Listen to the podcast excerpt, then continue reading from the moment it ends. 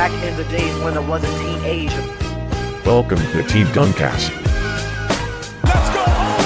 Let's go home, ladies and gentlemen! Let's go home! Sur l'ensemble de sa tête, est monté sur la tête de notre pivot de 2010. Oui, pour lui toquer dessus. It's over! It's over, ladies and gentlemen! Back in the days when I was a teenager. Tim Duncas traite le cas des seconds couteaux, traite les cas des lieutenants. C'est vrai qu'on a eu l'exemple de Scottie Pippen. On sait qui il est, c'est la référence absolue dans ce type de statut. Mais il existe d'autres joueurs, à d'autres profils, qui se sont également démarqués par euh, ce type de cas dans une équipe NBA.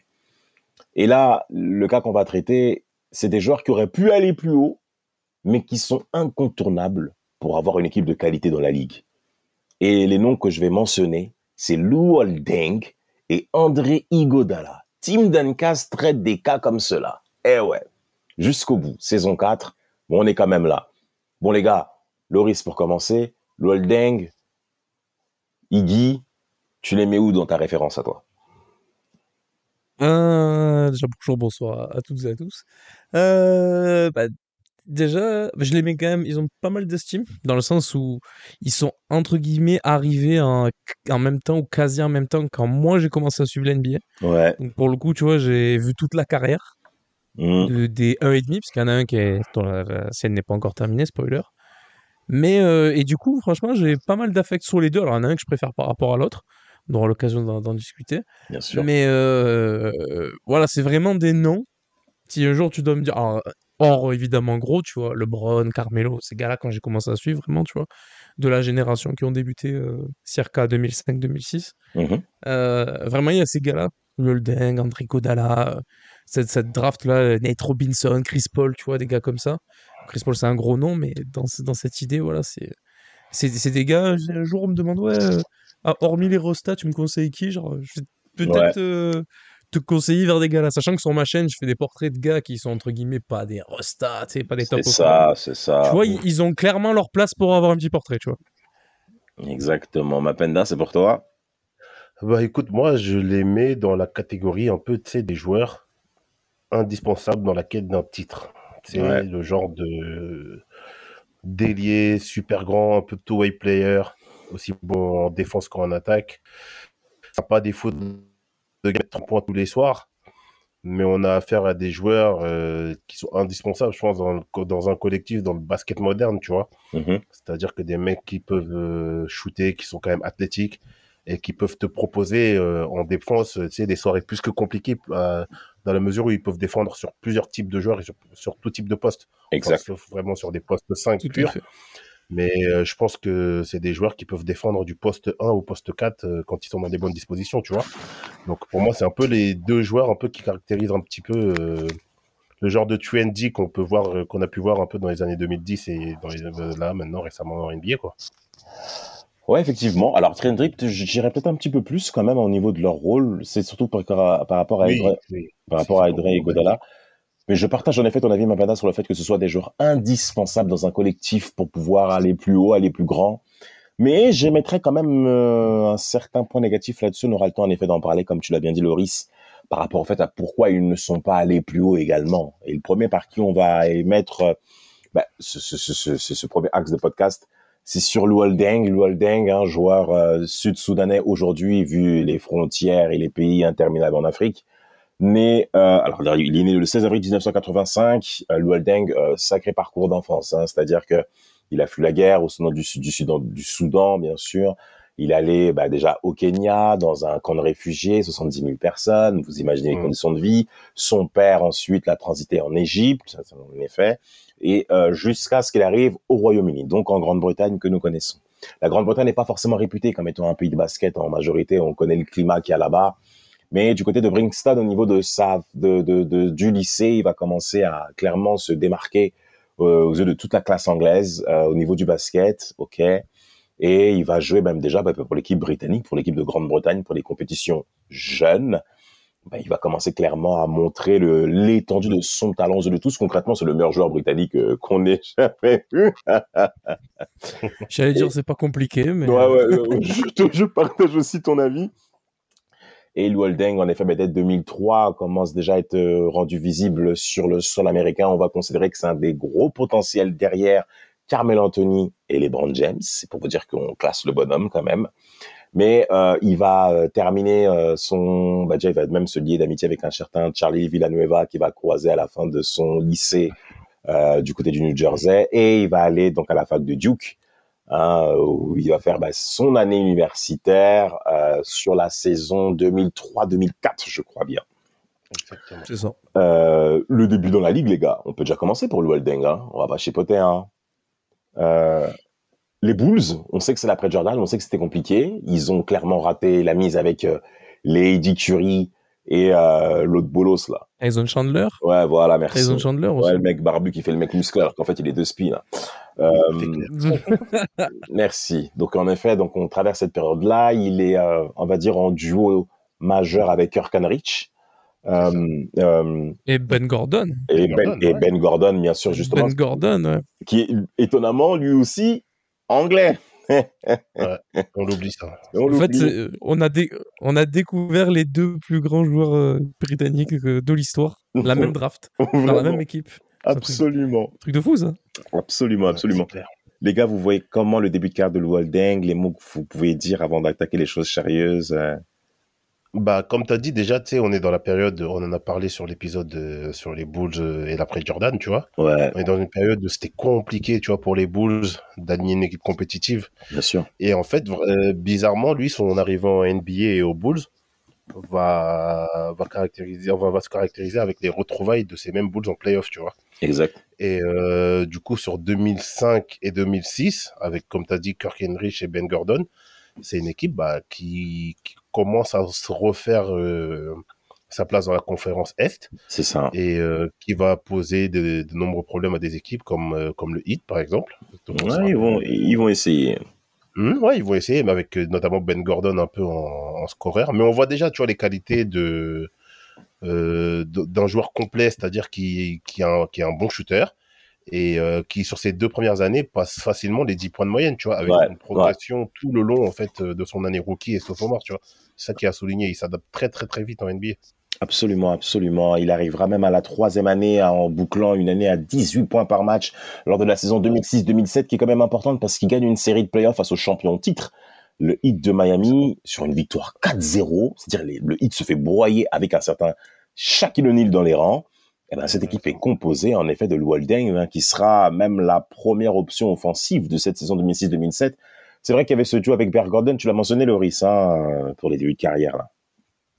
Ouais, ouais. euh, c'était bien parce qu'ils étaient assez complémentaires. Parce que Ben Ben Gordon, c'était un fort attaquant, gros feu follet. Ouais, euh, Très difficile à qui- défendre. ouais, très dur. Très difficile, ouais, très complet. Vraiment, euh, tu vois, le type de. C'est un peu. Tu vois, on dit euh, Terence Ross, Human Torch, mais je pense que lui, c'est Terence Ross vraiment avant Terence Ross et version. Pas, pas Lidl, tu vois. Meilleure Mhm. version. Dans le sens où Ben Gordon, quand il prenait feu, c'était vraiment un, un- un délire, sachant qu'il était majoritairement pas titu en plus. Il sortait du banc la plupart du temps, et quand il sortait du banc, il t'en foutait 15 quand même de moyenne, tu vois. Ah ouais, ouais, ouais. Le mec était assez sérieux. Et c'était un bon penchant, lui, Holding à côté, parce que du coup, il faisait tout bon. Il scorait, il était très fort scoreur aussi, très bon à 3 points, etc. Mais aussi, il, faisait, il était très all-around et surtout très bon en défense, donc ça cachait pas mal aussi euh, les défauts de l'autre. Et euh, voilà, il faisait toutes les petites choses que l'autre faisait pas, prendre des rebonds, euh, sortir sur les écrans, ce genre de trucs. Donc du coup, les deux, ça matchait super bien. Après, t'avais... C'était super bien cette équipe en vrai. Que des jeunes, là, avec euh, Kirk Heinrich qui était à la baguette. T'avais Andrés Nocioni aussi qui sortait... euh, Ouais, Andrés. Nocioni, ouais. ouais Avec bien des, vrais gars là, des vrais gars là, Chris Duhon et tout là, c'était des vrais gars. Donc non non franchement une, une super équipe et ouais les deux ça, ça a bien matché. je crois que l'année d'avant ils ont genre 29 wins et dès l'année rookie ils ont 47 wins quoi. Exact. euh, le, le gap est assez est assez fou quoi. Exactement, saison 2006-2007, ils sont à 49 victoires, ce qui est quand même pas mal. Ils arrivent, ouais. Ils arrivent en effet en, en demi-finale de conférence Est, où ils seront battus par les Detroit Pistons, dont nous connaissons la position euh, au cours de ces années 2000. Après, il y a la saison 2008, où malheureusement les, euh, les Bulls ratent les playoffs. Première blessure majeure du côté de Lou Holding.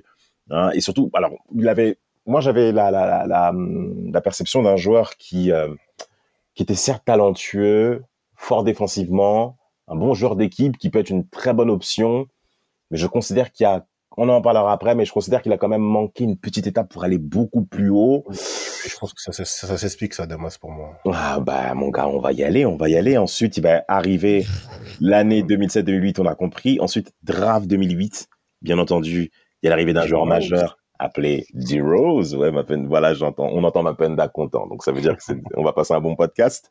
L'instant bondeur.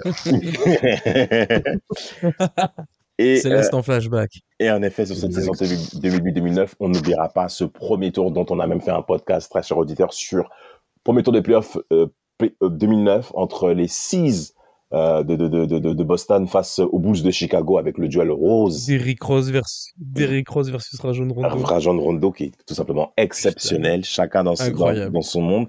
Mais la vraie question, c'est pourquoi Deng n'est pas mentionné dans ces gros joueurs majeurs? Bah, après, pour moi, tu vois, comme tu as dit, on aperçoit, tu vois, quand même des bribes, comme tu l'as dit sur la saison 2007-2008, où il montre clairement qu'il est l'option offensive numéro 1. Mais en fait, le truc, c'est que c'est une option offensive qui, qui avait besoin d'un mec comme Ben Gordon à côté de lui ou d'un meneur gestionnaire comme Kirk Henrich.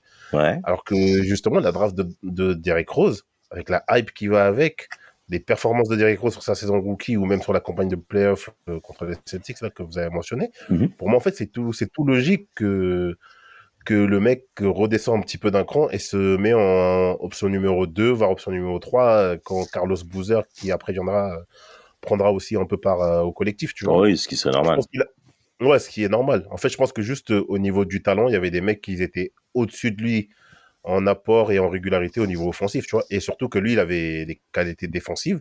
Et il n'avait pas l'ego, en fait, je pense, de se dire que moi, il faut que je sois une grosse tête, il faut que je sois la franchise player à tout prix, tu vois.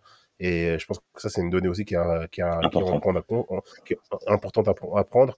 Et euh, du coup, en fait, il rentre clairement dans le moule. Ça lui convient tout à fait d'être euh, un peu le glue guy euh, dans, dans, dans cette équipe. Et aussi, euh, parce que malgré tout, même si on dit qu'il ne franchit pas le cap pour être un numéro 1, ses, points restent toujours autour de 16, 17 points euh, à chaque saison, tu vois, ce qui est quand même plus que, plus que respectable, tu vois.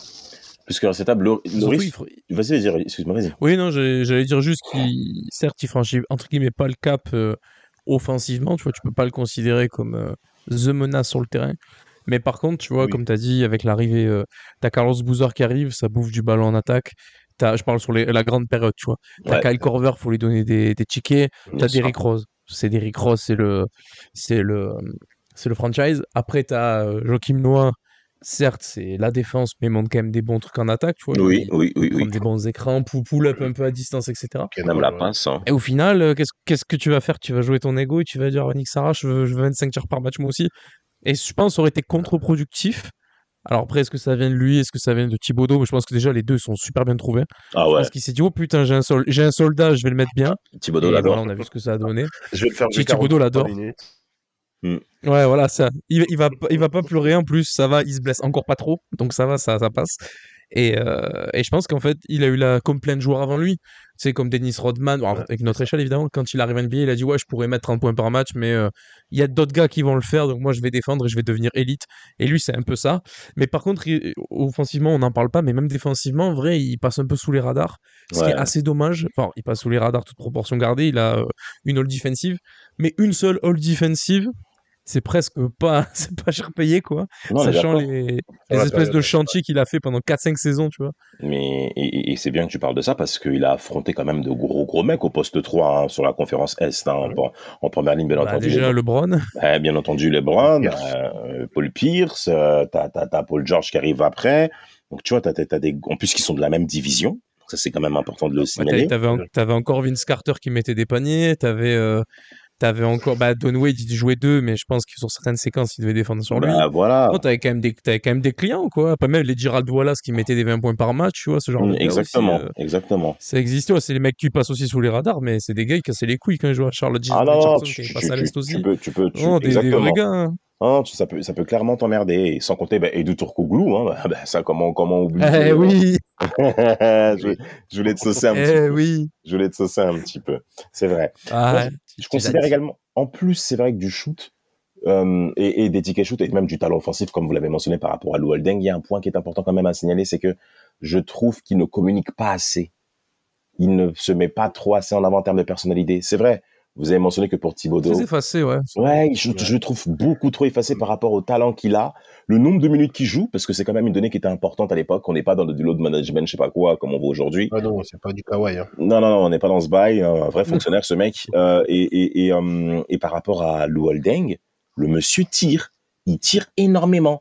Et il y a une saison qui est quand même importante à signaler où je pense qu'il rate le coche, c'est la saison 2011-2012, par exemple. Bon, c'est vrai, les Bulls sont énormes avec 50 victoires et 16 défaites. Il y a la blessure de Derrick Rose qui fait très mal. On le sait tous. Euh, Lou pour ma part, passe un petit peu à côté, surtout au niveau de, des, des playoffs, parce que maintenant, bah, il est mis plus mis en avant. Euh, et et, et c'est vrai que Oui, le defensive, hein, 2011-2012. oui, voilà, mais surtout au niveau offensif. Oui, exact. voilà, Bah, c'est surtout au niveau Ah défensif. Euh, offensivement, c'est offensivement en fait qui manque le step-up. Il manque ce petit Bah pas oui, oui. Et c'est vrai que la Bah, saison. il descend même. Hein. Bah, exactement, voilà. Bah, vous, Ouais, vous avez compris. Ça, ça chute un peu. Il était dans son rôle. Il était excellent dans son rôle.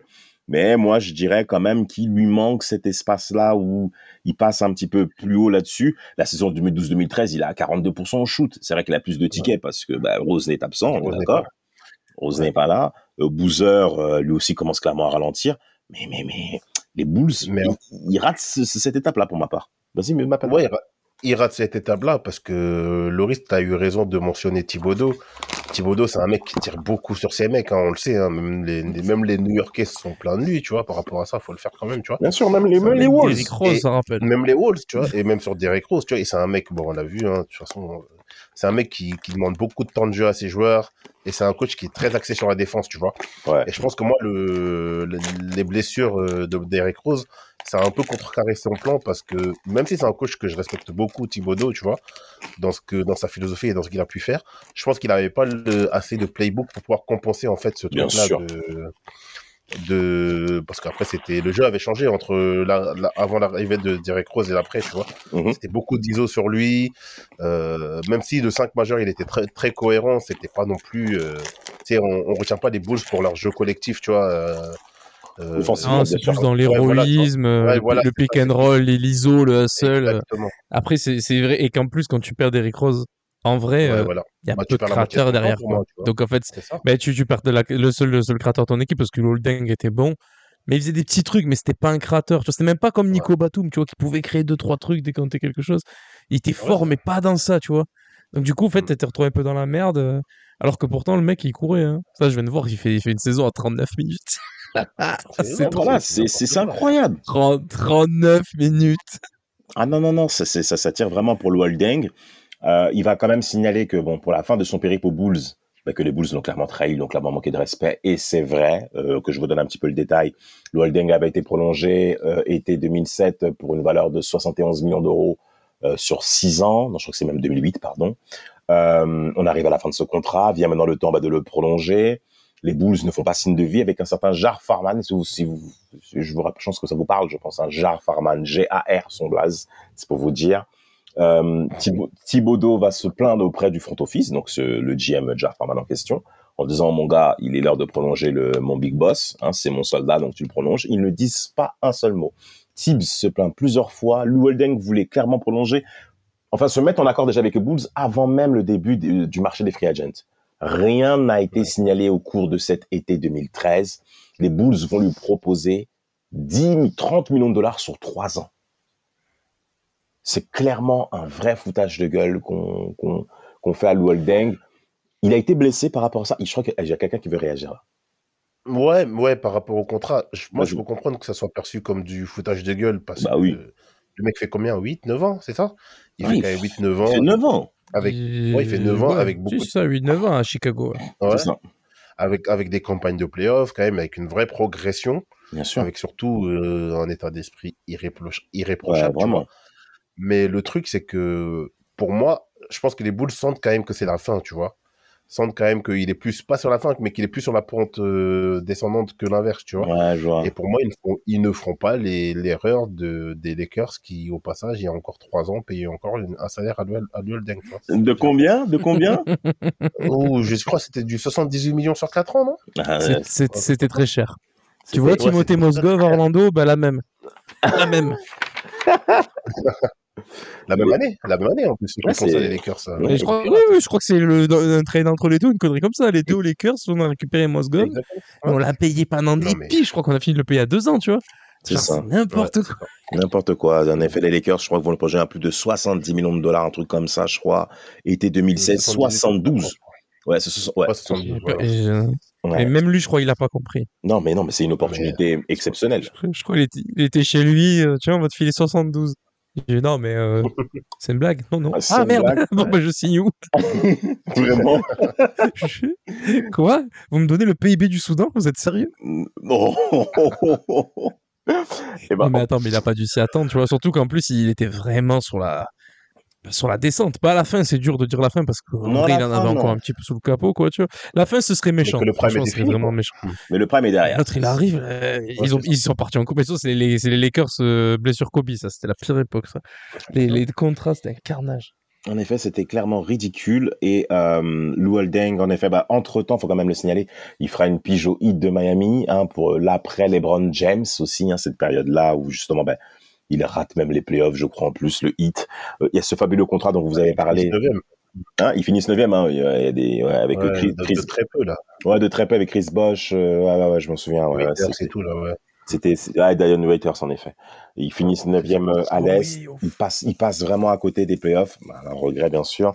Euh, comme vous l'avez bien dit, Lou Holding va signer un très gros contrat du côté des Lakers, mais encore une fois, il ne sera pas privilégié avec l'arrivée des nouveaux jeunes, la génération Ingram sur le poste 3. Luke Walton et Magic Johnson vont s'entendre avec Holding pour qu'il soit concrètement mis de côté. Hein, soyons clairs du côté de son périple des Lakers avec son énorme contrat. Ils ont misé sur les jeunes arrivant euh, dans la ligue, Brandon Ingram, Hart avec Lonzo Ball. Vous vous souvenez de cette époque-là avec le Daron Ball là qui parlait tout le temps là? Oui, horrible. Voilà. Cette belle équipe, là. On a on a fait du Randle. bruit. Et pour euh, clôturer la carrière de Holding, il y a eu ce périple du côté des Wolves de Minnesota où c'était le remake des Bulls dé- début année 2010 mis en place par euh, Thibodeau. Les, ti- les Timber Bulls. Vraiment les Timber Bulls. Il avait recruté Taj Gibson, euh, Jimmy Butler et Derrick Rose en sortie de banc. C'est mais c'est Le recyclage. ah ouais ouais mais c'est c'est c'est c'est comme c'est comme Rudy du Garcia. du vieux. Vraiment, c'est comme Rudy Garcia quand il amène les mecs de Lille, il les amène là, il les amène là, il les amène là. Il voulait même Rio Mabuba à la Roma, tu vois. Bref, ridicule. Euh, il- on- on- moi pour ma part, j'insiste bien sur ce côté, sur ce goût d'inachevé par rapport à sa carrière. J'estimais que c'était quand même un très bon défenseur. Offensivement, il était raisonnable. Il aurait pu step Oui. up un peu plus haut. En ayant eu ce step up, en effet, on serait sans doute pas arrivé à ouais. cette situation où malheureusement bah, les Bulls l'ont clairement coupé. Euh, et il aurait été en effet un poste 3 euh, qui compte. Euh, mais n'en déplaise à Josh Smith, il a été All-Star. Oui, Mapenda clairement. Oui. Mais juste pour rajouter, tu sais, par rapport à ce que tu disais sur sa personnalité, je sais plus si c'est toi ou c'est Loris qui en parlait. Euh, ce qui est dommage, c'est que moi, j'ai vu quelques campagnes de Liolden avec la Grande-Bretagne. Ouais. Où, euh, C'est important, ça. clairement, tu sais, ce- ouais, clairement, le côté leader, leadership et le côté vraiment archi Clutch. complet. pour Ouais. Ouais, et clutch aussi, il l'avait, tu vois. Mhm. Bon, il était limité parce que le supporting cast était pas bon, tu vois. Il y Bien avait- sûr, bien sûr. il y avait pas grand monde, tu vois. Euh, quand tu joues avec des, des joueurs, des joueurs qui jouent à Manchester Giant ou je sais pas quoi. Bah oui. Non, c'est vrai, c'est le nom des clubs euh, en Angleterre. Non, mais je te, Mais, je te, euh, je te crois, mais ça m'a ça m'a fait rigoler. mais voilà, tu vois, il y avait par exemple Ouais. des campagnes où, genre, sur trois matchs de poule, il pouvait tourner en triple double, tu Ouais, vois. ouais, ouais. On a ouais, vu ouais. aussi au JO à Londres euh, que voilà, il était, il était vaillant, mais euh, quand, quand l'équipe Ouais, mais ne suit pas derrière, limité, euh, ouais, c'était trop limité. Mais quand même, tu vois, on a vu quand même un peu de leadership de sa part. Je pense qu'il aurait eu un peu Ah ce, ce caractère-là en- avec la sélection aux Bulls. Ça aurait peut-être changé quelque chose à, à sa trajectoire pour moi. Absolument, Et en, absolument. plus- et en plus, Polo. je suis en train de regarder, euh, je suis en train de regarder euh, l'historique, on va dire, de ces trades dans lesquels il a fait partie. En fait, le gars, si tu regardes aussi la carrière, il y a un, un petit manque de chance quand même, parce qu'il se fait drafter par les Suns en 7. En Mhm. 2004, il se fait trade, sachant que les Suns, euh, c'est les grands Suns 2004, 2005, 2006, sûr. 2007. Qu'est-ce qui- Pourquoi n'ont-ils jamais gagné? Il leur manquait de la défense. Ils, ils- ils en avaient un, ils l'ont tège. Bien sûr. Déjà, c'est dommage parce qu'il aurait, il aurait peut-être pu avoir un titre ou quelque chose comme ça, tu vois, euh, si c'était autant développé euh, chez les Suns, tu vois, avec euh, Sean Maron et compagnie. Pas trop la culture. Ensuite, il se fait, il se fait pas prolonger à Chicago, il se fait trade contre Andrew Bynum, qui je sais même pas s'il va jouer avec Cleveland parce qu'après il fait sa carrière de, de joueur de bowling là, il arrête de jouer. Vraiment, il disparaît de la circulation. Mais lui, il est sorti Je crois qu'il joue même pas- il joue- Putain, c'est vrai. Il joue 24 bien, matchs. Il joue 24 matchs avec Cleveland euh, euh, Andrew Bynum. Donc les mecs ils n'ont pas prolongé le holding pour le trade de Andrew Bynum et des pics évidemment. Mais bon, voilà les joueurs qui sont draftés avec ces pics, genre Paul Tipster, tu vois.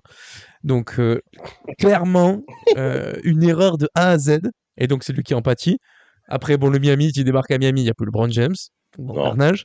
Les Lakers, c'est les pires Lakers de, de la décennie. KO. Après, il va à Minnesota, c'est la c'est le bal des ex. Et après, le mec, il, il arrête. Il, il signe quand même à Chicago à titre honorifique pour se retirer en tant que Bulls. Bien Il leur a fait quand même euh, un cadeau pro jusqu'au bout, ça on pourra pas lui enlever. Ouais, Ouais. Je me rappelle en plus c'était un contrat symbolique euh, pour ouais d'un jour. Ouais, c'est ça. Mm. Ouais, Ouais, comme euh, Stu de Paul Onyx, Pierce, je crois, un truc comme ça. Là. Ah ouais, Euh, non, je crois que c'était comme Paul Pierce, je crois. Ouais, je sais Paul Pierce. Paul Pierce avec les, les 6. Ouais. Ouais, c'est. Ouais, les c'est 7X. ça. Ouais, avec les 6, mais, je- mais je crois que Stud l'a fait avec les Knicks. Et je crois que ça, ça s'était pas bien passé parce qu'il pensait qu'il allait le faire avec les Suns. Je crois Bah qu'il y avait oui. une connerie comme ça. Bah bien sûr, c'est normal. On pense, on pense d'abord aux Suns, on pense à Stoudemire. Euh, après, bon, Lueldeng, on le retiendra bien entendu, c'est un homme charitable. Hein, on sait sa participation dans les œuvres caritatives, très sensibilisé par rapport au continent africain et les difficultés qui y sont rattachées. Euh, homme d'affaires également avisé. Hein, on sait que hein, il, a, il, a, il a une grande main là-dessus. Et c'est également le cas également de son alter ego de ce podcast, très cher auditeur, avec un certain André Igodala. Euh, moi, les gars, je vais, être, je vais, rentrer, je vais, je vais rentrer dans le, dans, dans le game tout de suite. Hein. André Igodala, c'est un des mecs les plus frustrants que j'ai vu sur la deuxième partie des années 2000. J'ai été quand même assez impressionné de le voir avec un certain talent à la passe. C'est un très bon playmaker. Franchement, côté. ouais. moi, je ne m'attendais pas à ce qu'il soit si performant que ça à la passe, dans la lecture de jeu, parce qu'il a, parce qu'il est quand même très athlétique. Physiquement, il arrive dans la ligue déjà comme étant prêt. Ah, physiquement, le mec, c'est monstre. Ah non, non, non, Igodala, euh, c'est, c'est physiquement un vrai, un vrai baobab. Un tonton. Un vrai gars de la bosse. Ah non, non, non, le vrai, tu vois les mecs lourds, là, les mecs durs, là, tu vois, Ouais. voilà, tu vois, il fait, il fait partie de ce troupeau. Mais, Sec, énorme et sec.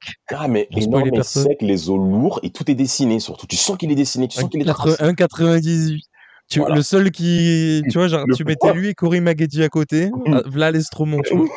1,98, 97 kilos, tu vois. C'est-à-dire que le mec à la salle, ça te fait pas blaguer, tu vois. Ah non, non, non, faut être prêt, mon gars, si tu veux tenir le tempo. Et ben, André et, Godala, et- et en, et en plus, et attention la détente, hein.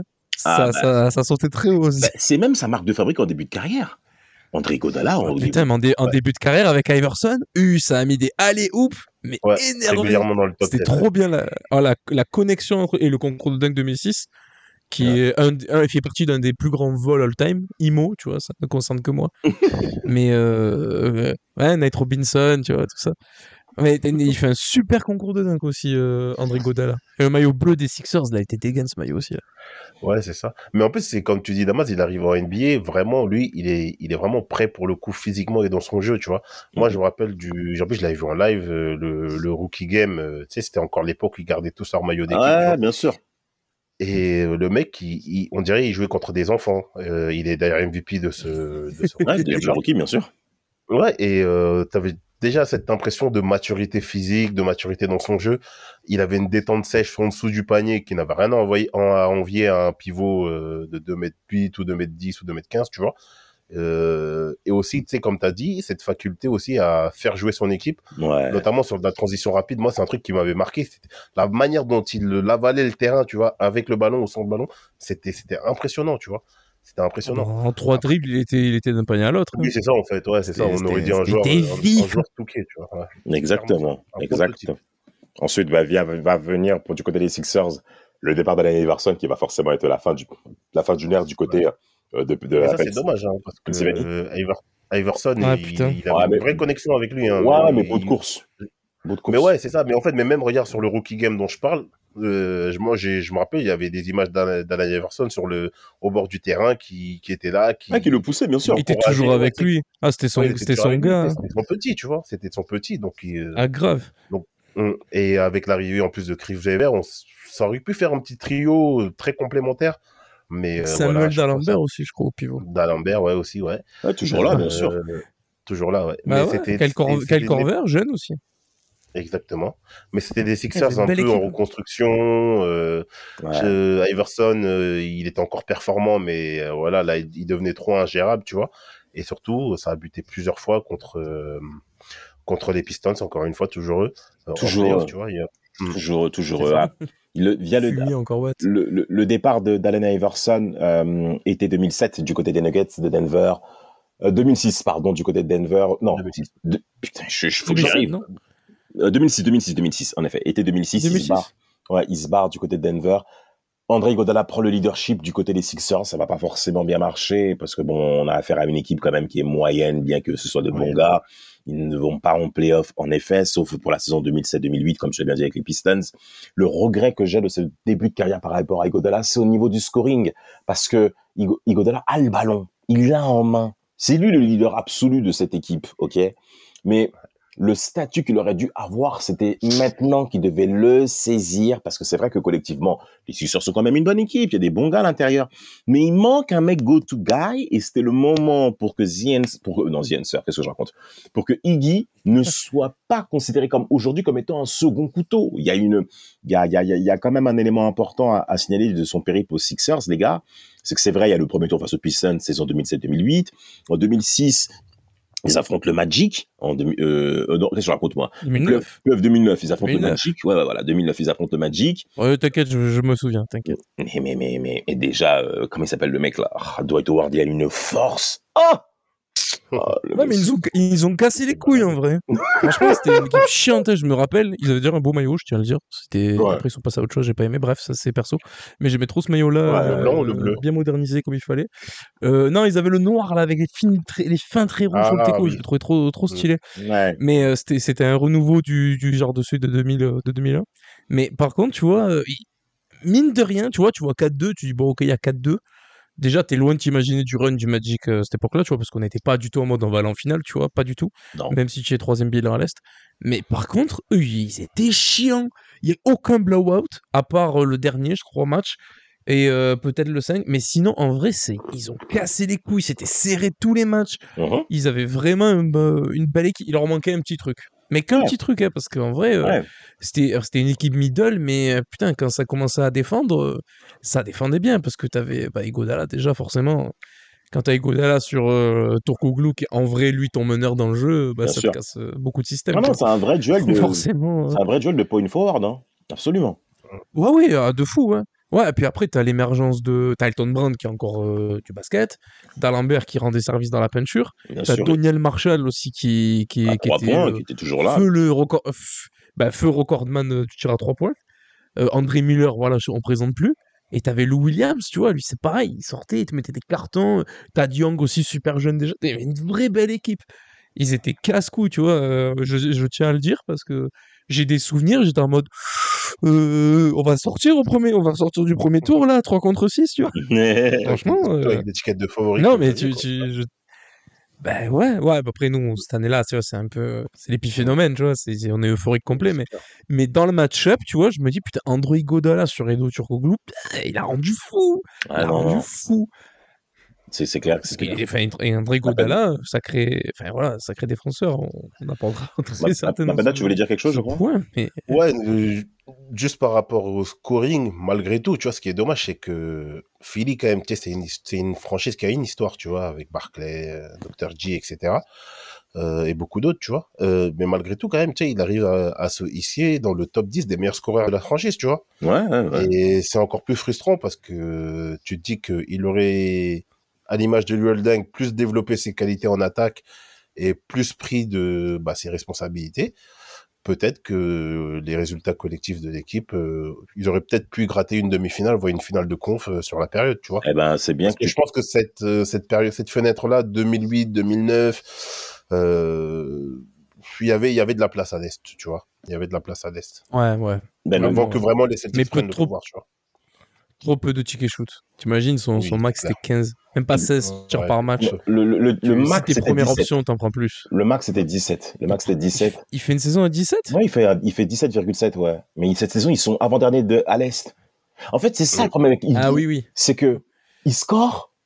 En fait, c'est pas le scoring où tu vas voir la différence, où ça va Il s'impacter. est pas impactant là-dessus, ouais. Ouais, en fait, tu vas, il va, il- tu peux être, tu peux être cinquième à l'Est ou avant-dernier à l'Est, il aura toujours le même nombre de points. Donc, il va forcément se faire démontrer ailleurs. On sait que c'est un all-round Ça, player.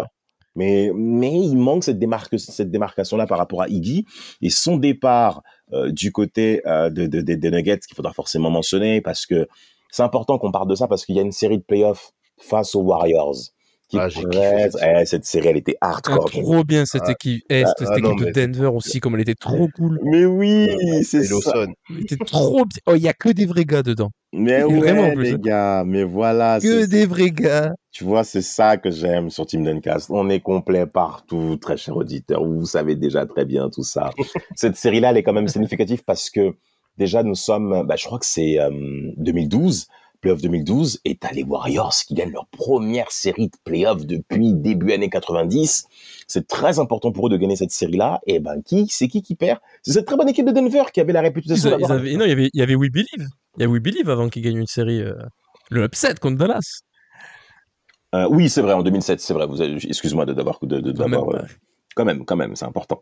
Mais, Ah bah, euh, mais, mais, mais, mais tu sens qu'on est sur une nouvelle ère avec euh, Stephen Curry et Clay Thompson qui commencent clairement à s'imposer. David Ouais. Lee qui est là au poste Plus de 4. blessures, Steph Curry là. Voilà, Ouais, tout, ça, on laisse ça tranquille. Et cette série, elle était quand même importante, surtout face à une équipe de Denver qui avait la réputation d'avoir un, un jeu collectif assez euh, espacé, Danilo Aguilari qui s'exprimait, André Iguodala bien entendu. Donc il y avait une, une marque qui était quand même bien répartie du côté de Denver. Et là, c'était l'affrontement de deux équipes bah, qui, on va dire, euh, se ressemblent, pas se ressemblaient, mais étaient plutôt dans une pente, dans une dynamique ascendante. Et ben cette défaite-là fait, Même- tr- fait mal quand même. Surtout, à mon avis, dans l'ère Ça les a d'Iguodala. tués. Ah mais de ouf. Ça les a complètement butés et surtout, Bah ouais. bah, c'est devenu une équipe bankable, quoi. C'était devenu une équipe bankable, il Bah, T'es fou. et, et dont l'un bah, qui, qui correspond à ça, qui est bien entendu Igodala dans le modèle.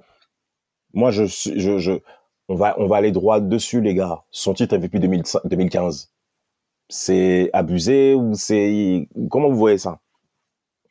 Non, mais MVP des finales. son titre de quoi? MVP des finales 2015. Oh putain, euh, j'ai des vagues, Enfin, sou- c'est j'ai des vagues souvenirs que- de débat euh, quand Ah je. ouais? Oh, c'est pas un vol, mais quand même, il y a débat. pour moi, franchement, Franchement, pour moi, euh, Attendez pas. pour moi Ouais, c'est je un vol, pas. les gars. Il faut aller droit au but euh, parce que. Joris.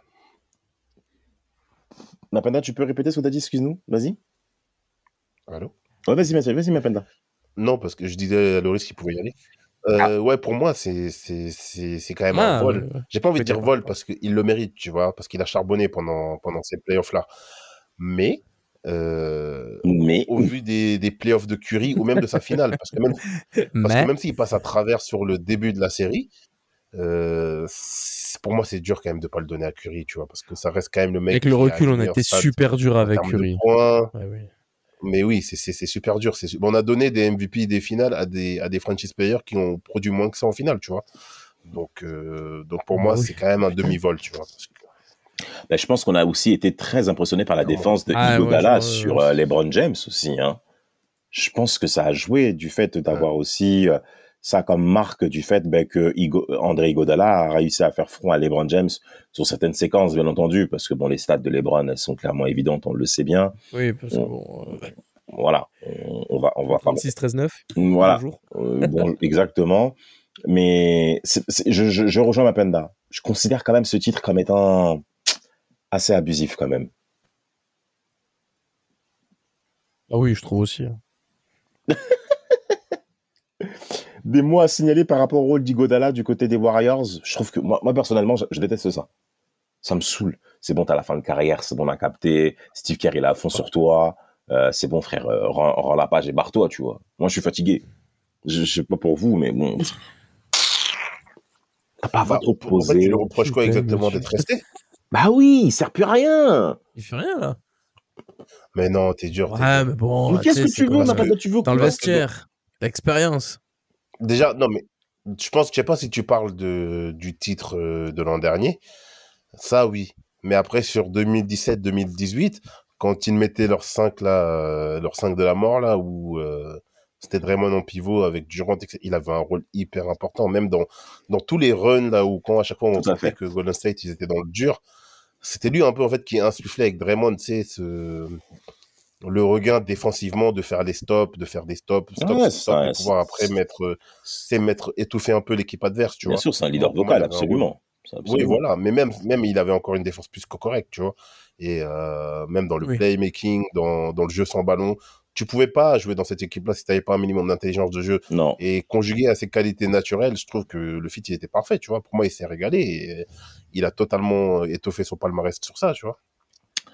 Et en effet, il a été fait son palmarès. Hidro Gadala, il va quand même finir. On va donner les sacs pour son titre MVP 2015, qui était clairement inattendu par rapport à l'étendue de sa carrière. 16 points de moyenne, 5,8 rebonds et 4 passes décisives au cours de cette finale 2015, qui va le couronner comme étant MVP des finales.